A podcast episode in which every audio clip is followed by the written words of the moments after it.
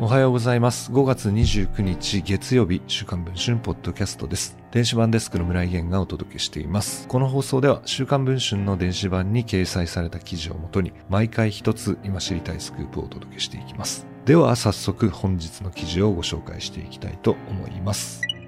ジャニー北川氏の性加害問題をめぐり、藤島ジュリー恵子社長が公表した動画や文書について、スポンサー企業からも疑問の声が上がっていることが週刊文春の取材で分かりました。複数のスポンサー企業が取材に対し、説明や対応が不十分だとする見解を示しています。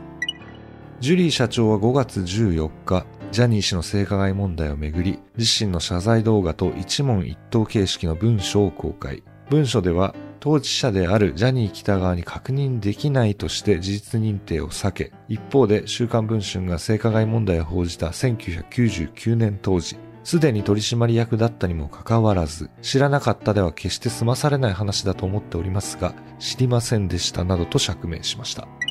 週刊文春は今回、ジャニーズタレントが CM などに出演しているスポンサー企業116社をリストアップ、緊急アンケートを実施しました。尋ねたのは次の3項目です。1、ジュリー社長の動画と文書は十分な説明責任を果たしていると考えるか。2、事務所が性加害問題について第三者委員会を設置しないことに対する見解。3、ジャニーズタレントを CM などに起用することで性加害を容認する企業イメージを国内外で持たれかねないとの指摘に対する見解。このうち期限までに回答があったのは96社でした。一方回答がなかったのは20社でした。例えば、嵐の松本潤さんを風邪薬ルルアタックの CM に起用している第一三共ヘルスケアは、担当者が全員不在とし、回答はありませんでした。同じく嵐桜井翔さんをがん保険の CM に起用するアフラック生命保険も広報担当者から折り返しがなく回答がありませんでした。元 V6 の岡田純一さんを CM に起用するセントラル警備保障も担当者に伝えておきますとしたものの回答はありませんでした。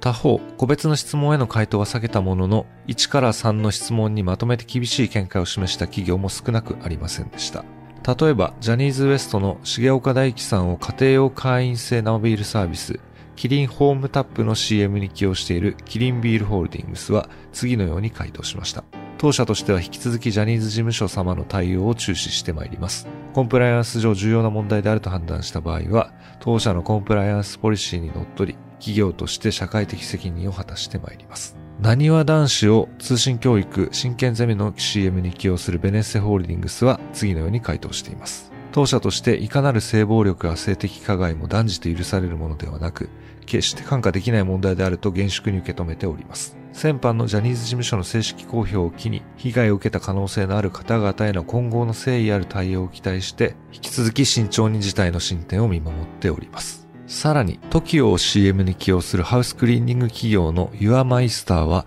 さらに厳しい見解を示しました。現在のジャニーズ事務所の対応は社会的に見て不足していると考えます。事実関係の究明、被害者の方を守る、所属タレントの方を守る、この3点について引き続き真摯に対応していただき、社会へ報告していただくことを期待します。そして、なにわ男子の藤原丈一郎さんを日本生命セパ交流戦のアンバサダーに起用する日本生命も次のように答えました。当社としては一部報道にあるような性加害に関する問題について、到底許される行為ではないと強く感じています。そして何よりも被害者の方々に寄り添った調査対応が優先されるべきと考えます。